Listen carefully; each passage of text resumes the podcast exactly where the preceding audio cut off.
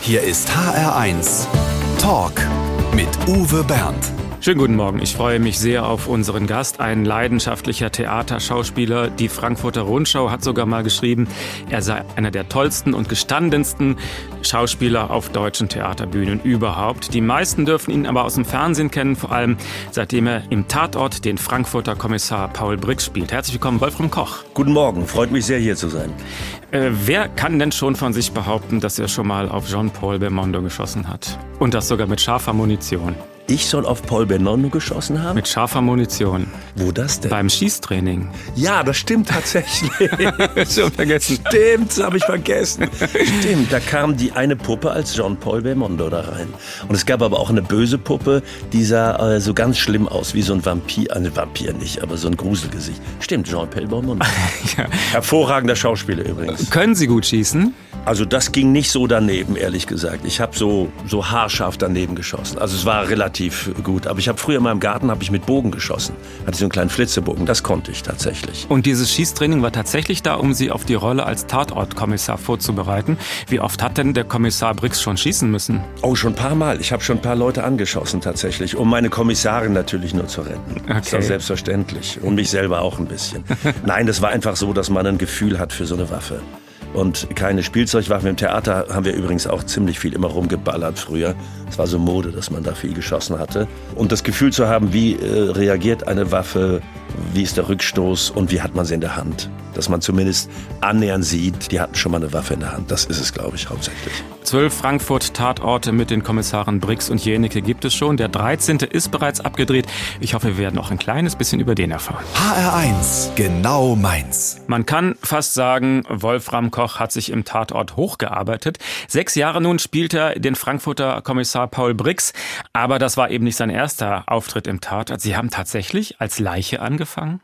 Ich habe quasi als Leiche angefangen, das stimmt wirklich. Also Thomas Thieme, der Bösewicht in einem Bremer Tatort erschießt mich. Und der Tatort fängt an, der Jingle ist vorbei und ich renne durchs Bild und schreie, nein, nicht, bitte nicht. Man sieht aber Thieme nicht, sondern nur weißes Licht. Und er schießt mich nieder und dann war ich tot und lag drei Tage tot im Tatort auf dem Boden rum. hab schlafen mein Geld verdient. Und dann haben Leute mich angequatscht, du, ich hab Tatort gesehen, ich wusste gar nicht, dass du Schauspieler bist, nur weil ich tot auf der Erde rumlag. da war ich aber schon okay. 20 Jahre im Theater. Aber immerhin, Sie waren nicht nur Leichte, Sie durften auch noch sterben. Ich durfte sterben. Und, und Sie hatten ein bisschen Text, aber ansonsten... Innere Monologe, wahnsinnig tolle. Während ich da lag, ich schlief ehrlich gesagt, ich bin dauernd eingeschlafen, weil ich musste da stundenlang auf dem Boden rumliegen. Hat die Untersuchung so lange gedauert? Oder? Ja, irgendwie gab es eine Szene danach und dann lag ich da rum und dann da und dann wurde ich irgendwann weggepackt. Da gab es irgendwelche Spuren, die äh, nicht verwischt werden wollten. Gift, glaube ich. Ich, hab, ich weiß es nicht mehr genau. Ja. Als dann Jahre später der Hessische Rundfunk angefragt hat, ob Sie auch den Kommissar spielen könnten, haben Sie da gezögert? Da habe ich tatsächlich gezögert. Also ich wurde von Liane Jessen gefragt, die damals die Chefin des Fernsehspiels war. Ganz tolle Person, die jetzt in Rente ist, aber weiter arbeitet. Jörg Hemstedt ist aber genauso toll. Die machen ganz tolle Arbeit.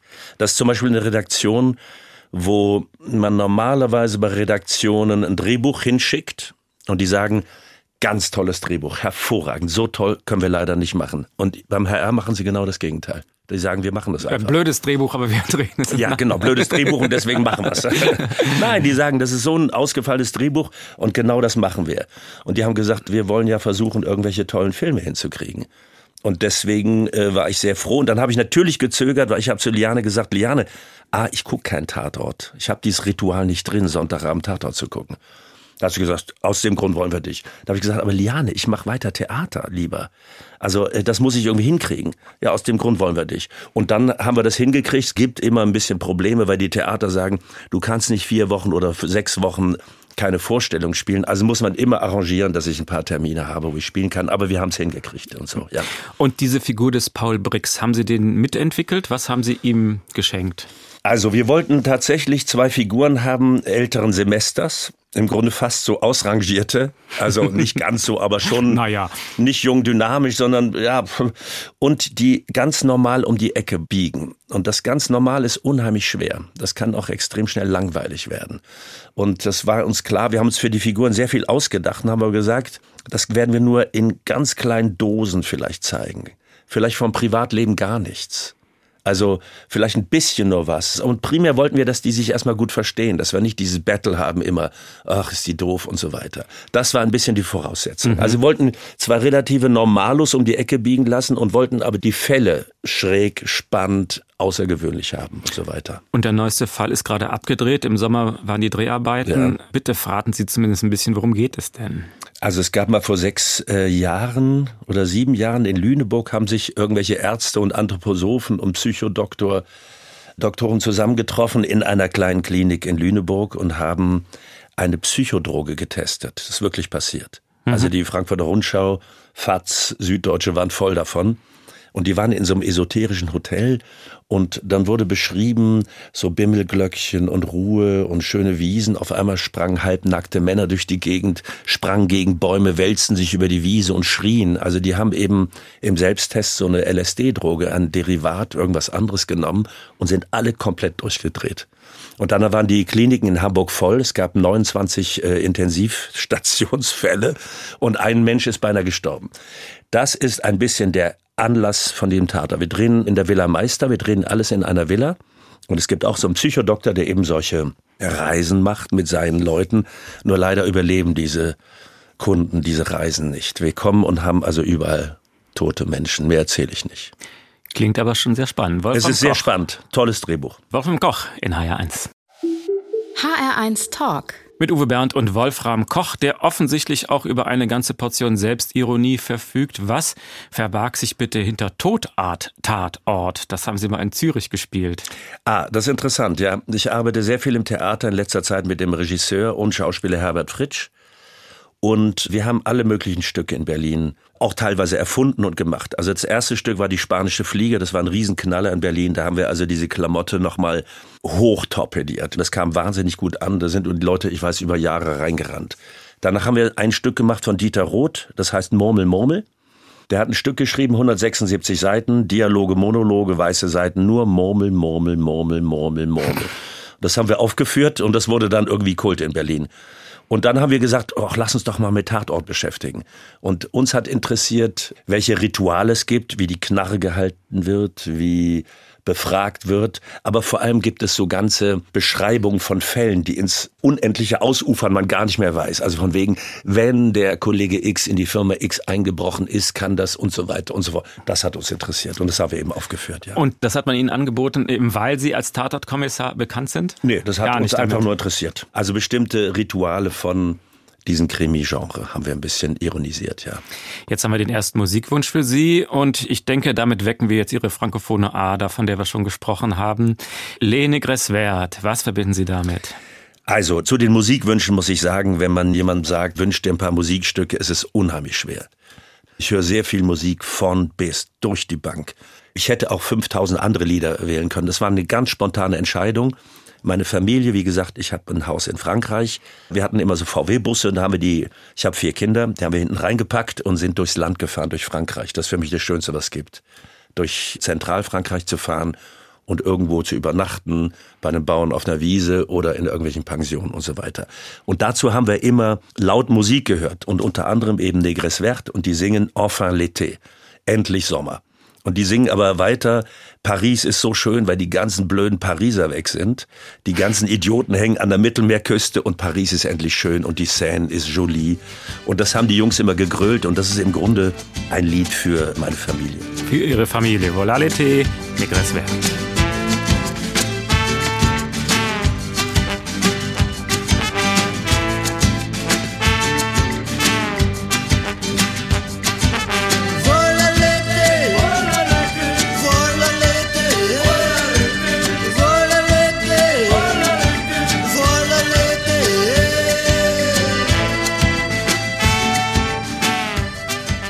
Vert. Bühne ist sein eigentliches Zuhause. Wolfram Koch hat das Theater mal als seinen Urmotor bezeichnet. Allerdings kam dieser Motor während der Pandemie natürlich vollkommen ins Stocken. Im Frühjahr haben sie ein neues Stück am Schauspiel Frankfurt geprobt, ohne genau zu wissen, wann es überhaupt jemals auf die Bühne kommt. Im Juni war dann die Premiere. Wie hat es sich angefühlt, wieder vor Publikum zu stehen? Oh, das ist ein weites Feld. Also äh, diese Pandemiezeit war natürlich eine Katastrophe. Wir haben geprobt, ein Glück haben wir geprobt, aber natürlich probt man irgendwie ins Leere. Der Schauspieler probt natürlich gerne, dass er weiß, am Tag X ist irgendwann eine Premiere.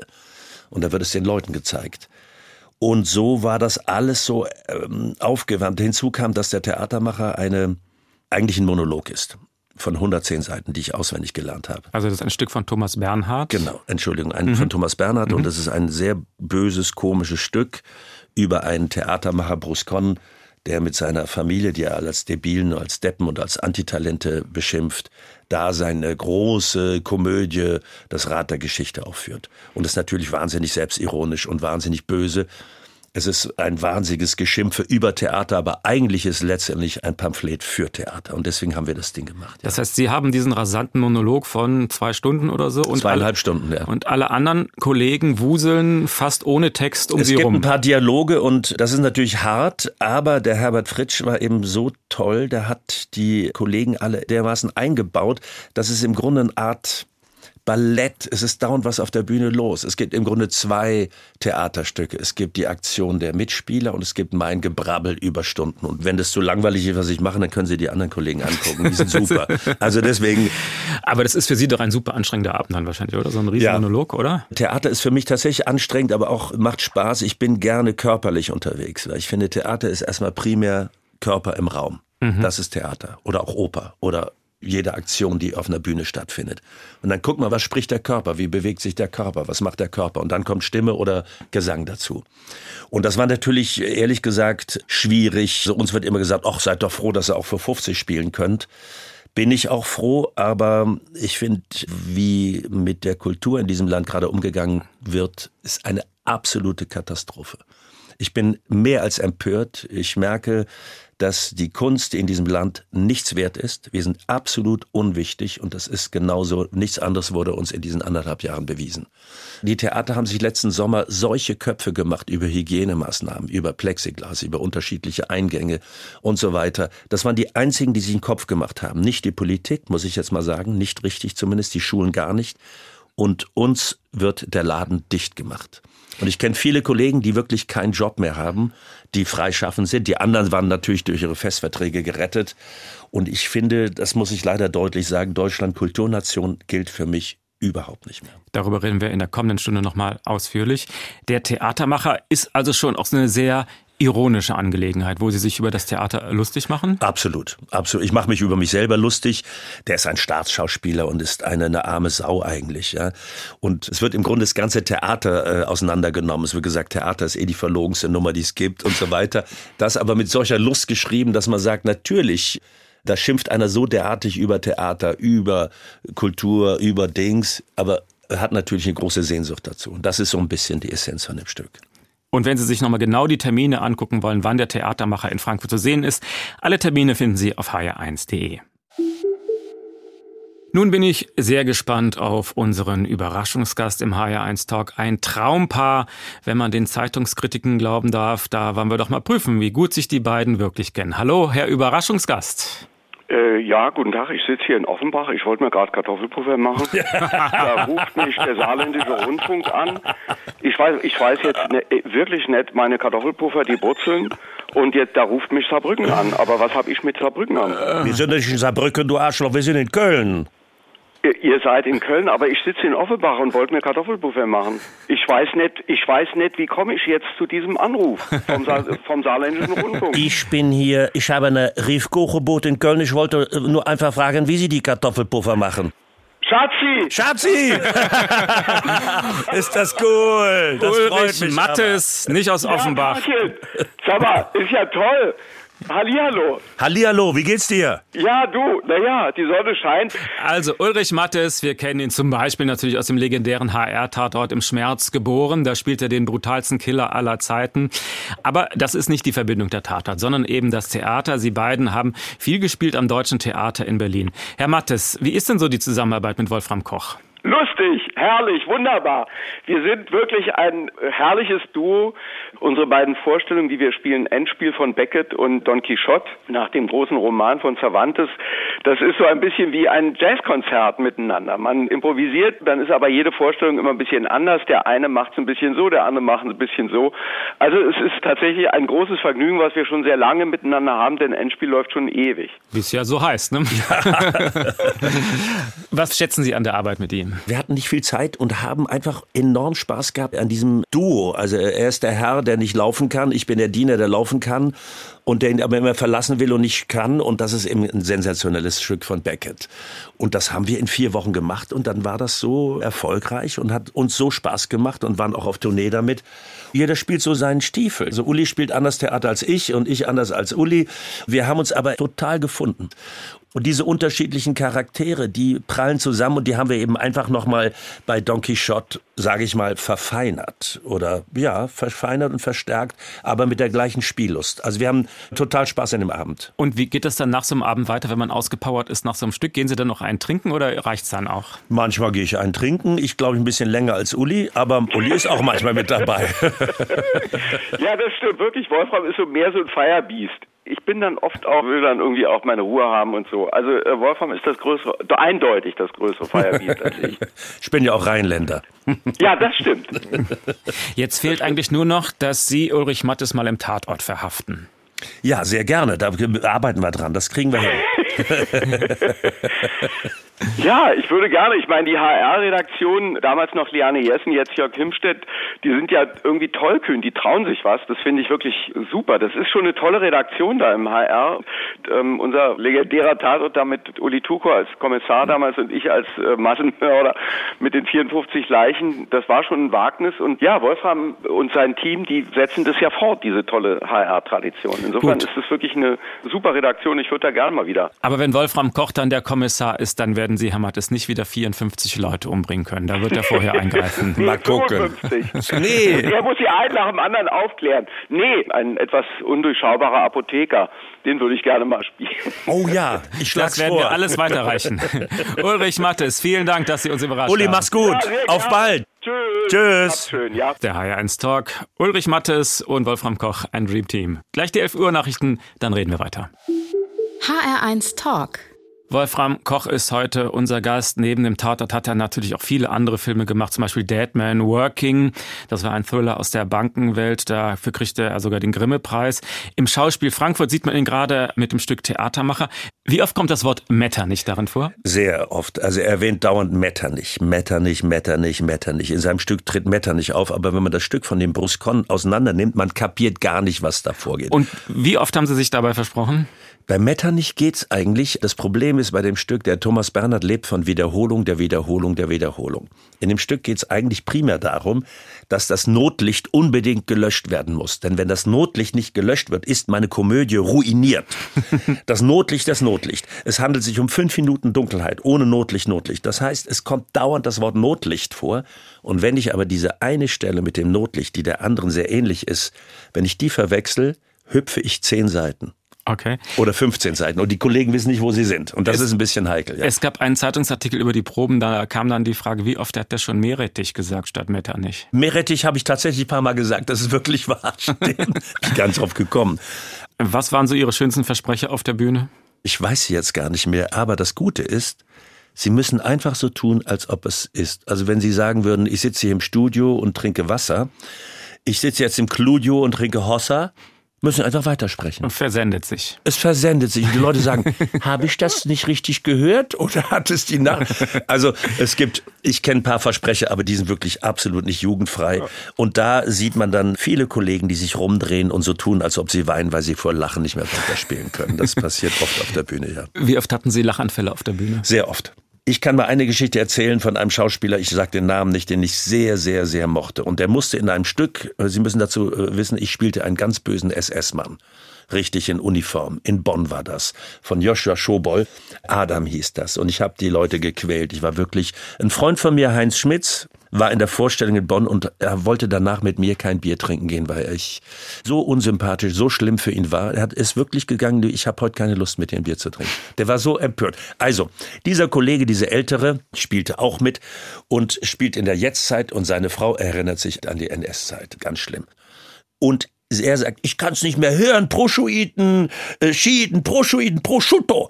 Und bei Prosciutto stand ich als SS-Mann vor ihm und seine ganze Prothese flog in einem Riesensatz auf mich zu, in einem großen Boden. Und danach machte er mit eingefallener Oberlippe nur hm und dann war aus. Dann war aus, wir haben uns rumgedreht, er auch. Er ist dann irgendwie hingegangen, hat sich seine Prothese wieder reingesteckt, was ja wirklich passieren kann. Und dann war der Abend war gelaufen. Kaum haben wir uns angeguckt. Schon. Alle haben gelacht. Wir konnten nichts Böses mehr spielen. Es war nichts mehr zu machen. Die Zuschauer haben dann natürlich auch gelacht. Gut, das passiert halt manchmal im Theater, ja. Wolfram Koch in H1. Gleich der H1-Fragebogen ohne das Wort Metternich. Gerne. Wo waren Sie letzte Nacht? Ein Tatortkommissar muss viele Fragen stellen. Das drehen wir jetzt um. Im HR1 Fragebogen ist unser kleines Verhör, ausgefüllt von Wolfram Koch. Mein schönstes Privileg als Tatortkommissar ist. Ich lerne ganz neue Ecken in Frankfurt kennen. Ich kann spielen, wirklich spielen, im besten Sinn des Wortes und verdiene Geld dabei. Ein halbes Pfund Butter kostet ungefähr. Ungefähr 2,36 Euro. Meine schönste Reise war. Ich bin mit 21 drei Monate durch Indonesien alleine gereist. Das war wirklich eine sehr schöne Reise, ja. Von meinen Kindern habe ich gelernt. Alles. Die sind so derartig prima, die sind lustig, klug, intelligent und von denen habe ich gelernt, das Leben noch mal anders zu sehen. Mein Lieblingsessen. Pasta in allen Formen. Ich hätte jetzt gedacht, jetzt kommt die französische Küche. Nein. Nee, tatsächlich. Auf die Palme bringt es mich, wenn. Arroganz. Das Schwierige an der Demokratie ist. Demokratie. Bereut habe ich. Gerade nichts. Ich würde gerne mal einen Abend verbringen mit ich erinnere mich an die Katastrophe im Rheinland, in den Orten tatsächlich, die ich alle in- und auswendig kenne, weil mein Vater war im Eifelverein und wir waren oft nicht mit dem Eifelverein, aber mit ihm da überall spazieren, einkehren, überall in Schuld, in Bad Münstereifel und so weiter und so fort. Und sah Manu Dreier da, wie sie sich verhalten hat. Und mit der Dame würde ich gern ein Gespräch führen. Mit Manu Dreier, ja. Peinlich war mir zuletzt.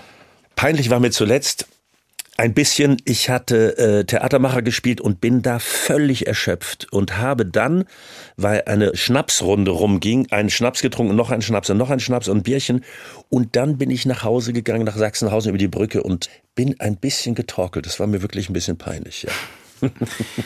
Der Glaube? Äh, Finde ich hervorragend. Jeder soll glauben, was er will. Ich habe Angst vor Angst vor politischen Umwälzungen tatsächlich, ja. Mein Lieblingsfilm. Oh, das ist ganz schwer. Gemein, ja. Gut, ich sage jetzt ganz spontan Les Vacances de Monsieur Hulot von Jacques Tati. Das letzte, was ich geklaut habe, war. Au. Ich glaube, das waren mit Freunden eine Kiste Wein, die wir unten im Einkaufswagen haben stehen lassen und sind einfach durchgegangen in Berliner Zeiten, wir hatten auch nicht viel Geld und wollten eine Party machen. Und dann fiel das nicht auf. Wir haben gesagt, ist auch gut, dass nicht auffiel. Das war's, ja. In meinem Bücherschrank unten rechts steht. In meinem Bücherschrank unten rechts steht die gesammelte CD-Fassung von Ulysses, die ich mit Klaus Bulat gemacht habe. Der HR1 Fragebogen, ausgefüllt von Wolfram Koch. Vielen Dank. Wolfram Koch spielt nicht nur zweimal im Jahr den Frankfurter Tatortkommissar, er ist der Stadt ja auch persönlich eng verbunden. Schließlich hat er in Frankfurt auch Schauspiel studiert. Inzwischen lebt er seit 30 Jahren in der Stadt mit seiner Frau und vier Kindern. Sind die schon alle ausgeflogen oder noch zu Hause? Die Kinder sind fast alle ausgeflogen. Also die jüngste ist ein Mädchen, die ist noch zu Hause. Der älteste, Max Koch, ist Schauspieler geworden, hat übrigens auch mal in dem ersten Tatort mitgespielt, den Lars Kraume inszeniert hat mit Joachim Kroll. Da war Max gerade mit der Schule fertig und hat gespielt. Und der spielt Theater, hat der Theater in München gespielt, hat jetzt in Luxemburg ein Stück gemacht und wird jetzt einen großen Film in Afrika drehen. Also bin ich sehr froh. Und die Zwillinge, der eine ist in München, arbeitet beim Radio, macht ein Volontariat, will gerne auch als Sprecher irgendwann arbeiten und der andere arbeitet bei einer Bank und die Tochter hat, wie gesagt, beim Theatermacher hospitiert in der Kostümabteilung. Also die sind alle irgendwie unterwegs und da freue ich mich. Sie waren beruflich immer viel unterwegs, viel auf Achse, nicht nur bei Dreharbeiten, auch viele Gastspiele und so weiter. Das mit vier Kindern, Respekt. Wie haben Sie das unter einen Hut gekriegt über die all die Jahre? Nur über meine Frau. Definitiv nur über meine Frau. Ich bin immer neugierig, will neue Sachen entdecken. Ich habe wahnsinnig Spaß noch in meinem Beruf weil ich immer gesagt habe, wenn mir irgendwelche Vollidioten querkamen in diesem Beruf, habe ich gesagt, entweder setze mich mit denen auseinander, wenn es nicht geht, verschwinde ich. Also das fand ich unkreativ.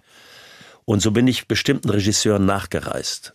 Und meine Frau, die natürlich sah, wie ich mich schnell vor mir selber langweile. Also es ist so, wenn man sagt, ach, das hast du schon tausendmal gespielt und so weiter. Also das sind keine neuen Herausforderungen hat gesagt, du, wenn du das machen willst, und die hat natürlich gesehen, wenn du es nicht kreativ findest, dann musst du deinen anderen Weg gehen. Das Deshalb auch nicht fest angestellt für 30 bin, Jahre am Ensemble, genau, ich irgendwann bin, dann frei, frei. Ich war frei. irgendwann frei. Ich war aber, aber die, also ich bin, wenn ich an einem Theater bin, bin ich im Grunde fester Gast und die Leute haben das Gefühl, weil ich bin ein Ensemblespieler. Ich bin kein äh, Solist. Ich bin auch, abgesehen davon, nicht unbedingt ein Monologspieler. Ich bin gern mit anderen zusammen. Also lange Rede, kurzer Sinn. Ich bin auf Reisen gegangen, habe in Bochum gespielt, lange in Hamburger Schauspielhaus, unter Marthalle in Zürich und da und da und da und da.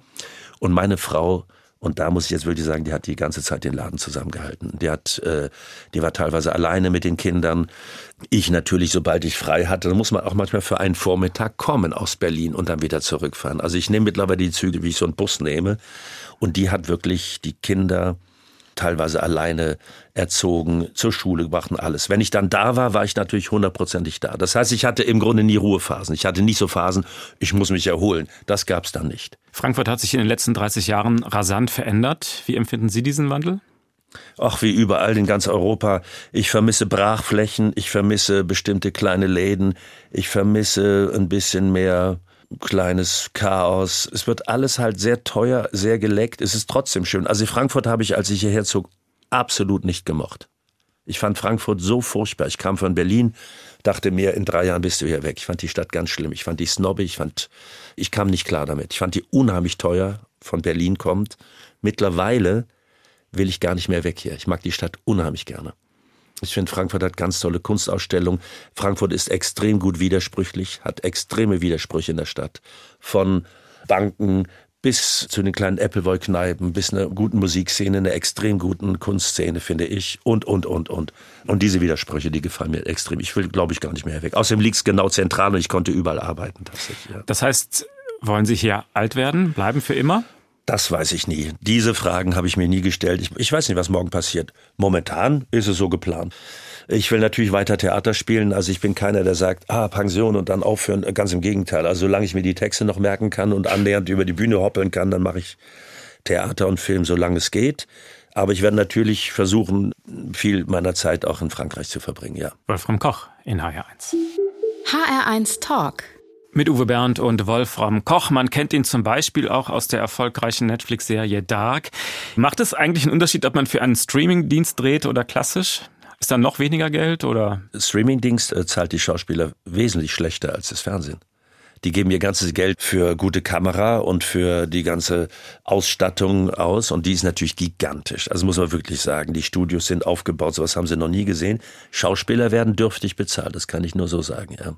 Gucken Sie selbst gerne Filme auf den diversen Streamingdiensten? Unterschiedlich. Zum Teil sind sehr gute Sachen dabei, zum Teil muss ich ja mal zugeben, ist auch ganz viel Mist dabei, wenn ja. ich das so sagen darf. Mhm. Und ich gucke gerne Reportagen und lande leider da immer auch bei Arte und gucken mir bei Arte die Reportagen an. Die sind also Netflix hat ein Thema, was spannend ist und macht daraus eine sechsteilige Reportage. Es hätte auch eine Reportage gelangt. Das ist ein bisschen so. Hm. Es wird ein bisschen aufgebläht und Arte ist da wesentlich differenzierter und schärfer und klüger. Also die Reportagen, die ich in letzter Zeit da geguckt habe, die sind fantastisch. Also das, ja. Jetzt kommt der nächste Musikwunsch für Sie und Sie haben ja schon gesagt, Sie haben in Bonn gelebt, deshalb mögen Sie auch den rheinischen Dialekt, ja? Ja, dazu muss man sagen, ich bin mit sieben Jahren ins Rheinland gekommen und das war nach Frankreich nicht die schlechteste Gegend, zumindest sind die etwas romanisch. Also die sagen auch lieber, lass mal die Arbeit stehen und trink ein. Und ja, irgendwie die Mentalität. Ich kam nach in ein kleines Dorf bei Bonn und es wurde eigentlich nur gesungen. Wir haben St. Martins Lieder gesungen. Wir sind von Haus zu Haus gegangen, haben St. Martins Lieder gesungen. Danach kam Weihnachtslieder, es wurde auch viel gesungen, aber dann kam vor allem Karneval, ja. Und dann wurde nur Karneval. Und ich habe mich sozialisiert. Es war alles sehr, sehr fremd für mich. Ich habe mich sozialisiert praktisch in meinem Dorf und mit den ganzen Leuten über die rheinische Karnevalshitparade und ich kannte die ganzen Lieder auswendig. Ich fand das prima. Ich hatte auch immer Geburtstag in der Zeit und für mich war das das Größte immer in den Dörfern völlig verkleidet mit Freunden hinzugehen und Bonbons Haribo vor allem oder egal was zu. Weil Haribo aus Bonn kommt. Genau, genau Hans Riegel Bonn und so. genau. Jetzt kommt aber kein Karnevalslied für nee. Sie, sondern das schönste Liebeslied vom Bab. Du kannst zaubern. Was verbinden Sie mit diesem Lied? Natürlich im Rheinland war Bab, es waren die Könige. Und man traf wie Niedecken halt auch überall in dieser Gegend. Manchmal hat er in Rheinbach mit Gitarre alleine gespielt oder da alleine, da alleine. Also man wusste von Wolfgang Niedecken, übrigens Steinbach-Stausee, der jetzt im Sommer beinahe explodiert wäre, Da habe ich ihn zuletzt gesehen, beim Schwimmen. Also, und ich gehe zum Stones-Konzert 1982, das dritte Mal, dass ich Stones sah auf der Tournee. Und sie hatten Peter Maffay rausgeschmissen, weil der funktionierte da nicht ganz so in diesem ganzen Duo. Wen hatten sie eingeladen? Im Müngersdorfer Stadion Bab. Und da ging so die Post ab, ich habe im Leben sowas noch nie erlebt. Ich dachte, das ganze Stadion fliegt auseinander. Und das ist meine Verbindung zu BAP, zumal ich auch dann einen kleinen Tourwagen gekauft hatte von denen, ein Fiat-Bus, in dem ich dann wohnte, als ich auf der Schauspielschule war. Ich wohnte die ersten paar Monate im Auto. Das ist meine Verbindung zum BAP, etwas lang, aber das muss ich mal loswerden. du kannst saubere für Wolfram Koch. Wie Blatt Papier, ne Bleistift, Gedanke bei dir, sitz ich am Fenster und höre in mich ich komm jetzt notiert, weil ich immer noch nicht raffe, dass wir uns tatsächlich an und mir deshalb halt dies machen, dass du wirklich sauber kannst. Schauen wir noch mal kurz auf den Berufsstand des Schauspielers. Wolfram Koch hat während der Pandemie ja sogar einen Brief an Frankfurts Kulturdezernentin geschrieben, damit sie das Schicksal der freien Schauspielerinnen und Schauspieler nicht vergisst. Was war Ihr Anliegen genau? Mein Anliegen war genau, dass es erstmal geplant war, die Freischaffenden so gut wie gar nicht auszubezahlen für Vorstellungen, die angesagt waren und so weiter und so fort. Und dann habe ich gesagt, das geht gar nicht. Wir haben so Netzwerke gebildet innerhalb Deutschlands. Es gibt einige Theater, die in der Pandemie ihre freischaffenden Künstler gar nicht bezahlt haben. Es gibt einige, die 100 Prozent bezahlt haben. Die haben gesagt, Gäste gehören zu unserem Theater wie die Festangestellten. Frankfurt ist komplizierter. Es ist eine GmbH, Verbindung mit der Oper. Aber ich habe mich halt wahnsinnig empört, was da mir angeboten wurde für Vorstellungen, die wirklich Richard III waren, Renner hier, jedermann stirbt auch und so weiter. Lange Rede, kurzer Sinn, das habe ich gesagt, das lasse ich mir nicht gefallen. Und immerhin habe ich für die Gäste 50 Prozent rausgeschlagen. Mhm. Das war gut. Deshalb ist es schon wichtig, dass ein Theaterschauspieler auch ein bisschen dreht nebenher heute. Äh, sagen wir so, ich habe äh, tatsächlich mit dem Tatort ein bisschen überlebt, weil ich lebe eigentlich von den Abendvorstellungen und manche Theater haben, also ich kann mich überhaupt nicht beklagen. Mir geht's wirklich prima, prima. Ich bin gut durch die Zeit gekommen. Aber ich war einer der ersten Mitbewerber von dieser Kulturplattform Kulturzeiterin. Das ist eine Plattform, die in Offenbach und Frankfurt gegründet wurde von vielen Leuten. Das ist eine Spendenplattform und die haben jetzt mittlerweile 280.000 und alle Künstler, Bühnenbildner, Kostümbildner, Schauspieler und so weiter und so fort konnten da unbürokratisch Geld bekommen und immer noch. Als Ihr Sohn Max mit der Idee kam, auch Schauspieler werden zu wollen, haben Sie dann gesagt, super oder haben Sie eher gebremst nach dem Motto, oh, da muss ich den ja immer durchfüttern? Ehrlich gesagt habe ich gesagt, mach, was du Spaß hast. Und ich bin halt wahnsinnig stolz. Also ich habe mich immer unheimlich gefreut über jeden Job, den er hatte. Ich gucke, was er macht. Es ist natürlich schwierig. Ich bin im Theater ziemlich etabliert und der kriegt natürlich an jeder Ecke zu hören, siehst ja aus wie dein Vater, ich kenne deinen Vater, ich kenne deinen Vater. Ich reise natürlich viel rum und ich kenne wirklich viele Leute. Mhm. Also das er muss sich ja auch freischwimmen von seinem Vater. Genau, ne? und ich, äh, er hat sich auch freigeschwommen total und äh, meine Mutter sagte immer, also im Fernsehen ist der Max viel besser als du, was ich hervorragend finde. Ich habe da überhaupt kein Problem mit. Ähm, der soll seinen Weg machen. Alle Kinder sollen ihren Weg machen, die sollen nur glücklich werden. Der Rest ist mir völlig egal, muss ich ehrlich sagen, ja. Und haben Sie die Zeit, sich seine Premieren anzugucken? Fahren Sie da extra hin? Ich bin immer hingefahren, ja. Ich bin tatsächlich zur Schauspielschule nach Rostock immer hingefahren. Ich finde es eh super, was er macht. Sind Sie optimistisch für Ihren Berufsstand? Wie geht es jetzt weiter nach der Pandemie? Ich bin immer optimistisch. Das Theater hat sich immer wieder hinterfragt, wurde gestritten, es wurden Modelle ausprobiert vom Mitbestimmungstheater bis bis bis und das Theater hat sich immer zusammengerauft, muss man sagen. Gut, dann schauen wir gleich nochmal optimistisch nach vorne. Sehr gut. Wolfram Koch ist dem Fernsehzuschauer immer schon zwei Filme voraus. Der nächste Tatort mit Kommissar Brix ist schon abgedreht. Wir sind sehr gespannt. Also diese Psycho-Sekte klingt schon sehr spannend. Kennen Sie auch schon das Drehbuch für den übernächsten Tatort oder wie weit geht da so die Planung? Wir hatten manchmal Tatort-Drehbücher ungefähr zwei Wochen vor Drehbeginn. Ach so, knapp? Leider, aber das ist gut, es ist halt manchmal so. Und manchmal haben wir sie wesentlich früher. Also sagen wir drei Monate früher haben wir sie manchmal oder zwei Monate. Da wird dann immer gefeilt und so weiter. Dieses Team hier auch, Nikias Chrysos und der Kameramann und alles, das ist ein junger, mitteljunger Regisseur, das war alles hervorragende Arbeit. Das ist eine ganz, ganz tolle Arbeit. Und werden Sie in das Brainstorming mit eingebunden? Also können Sie ja. sagen, ich möchte mal gerne das und das machen? Es gibt so bestimmte Ideen. Ich habe ja immer in diesem alten Haus gewohnt mit Fanny zusammen. Das Haus war dann zu weit weg in Obermörlen. Es war dann auch zu teuer da. Und deswegen haben wir diesen Horrorfilm gedreht, Fürchte dich. Und da ist das ganze Haus abgebrannt, also war diese Ortschaft abgespielt. also haben wir dann den Camping... Weil Sie auch im Tatort aufs Geld achten müssen inzwischen. Ist, ist, Obermörlen ist ja jetzt nicht so weit weg. Also nee, äh, nein, das war auch logistisch zu kompliziert. Sagen wir mal so, natürlich wird, muss überall gespart werden. Ich habe auch kein Problem, da auf dem Campingplatz zu wohnen. Wir brauchten halt irgendeinen Ort, ich und Fanny. Jetzt haben wir eine kleine Kneipe und da wohnt sie jetzt, da wohne ich mit und so weiter. Das wäre zumindest so ein paar kleine Punkte Ein haben. kleiner Einblick in die kommenden Tatorte mit Wolfram Koch. Viele erfahrene Schauspieler haben dann irgendwann den Wunsch, sich auch als Regisseur zu beweisen. Geht es Ihnen ähnlich? Ich schlage wahnsinnig viel vor. Ich sage immer, auch wir können doch das so machen. Also im Grunde führe ich immer ein bisschen Co-Regie was die Kollegen schätzen, ein Glück annehmen, das nimmt ja nicht jeder an, aber ich bin so, die sagen mir was und ich sage denen was und wir können doch das mal und können wir das nicht mehr so. Und ich glaube, da haben sie Spaß mit mir zu arbeiten. Das ist aber noch lang nicht Regie führen von der ersten Planung über Kostüme, Bühnenbild bis zum Ende. Lust hätte ich schon, ich hatte nie die Zeit, ehrlich gesagt. Okay. Also ganz einfach. Vielleicht ergibt sich das irgendwann, aber es ist nicht so, dass ich jetzt unbedingt Regie führen müsste oder so, aber Wer weiß.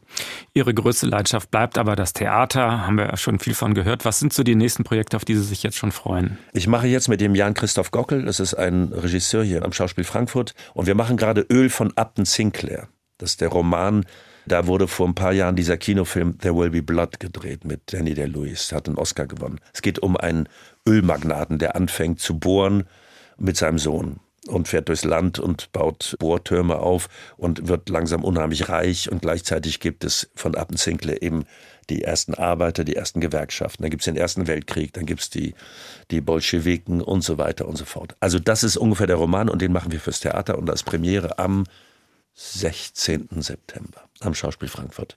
Das heißt, man sieht sie sogar doppelt jetzt am Schauspiel Frankfurt, der ja. Theatermacher und das neue Stück. Ja. Und sie müssen eben nach einer Aufführung am Schauspiel Frankfurt nur über die Brücke gehen zu Fuß und sind zu Hause. Genau das. Nicht torkeln.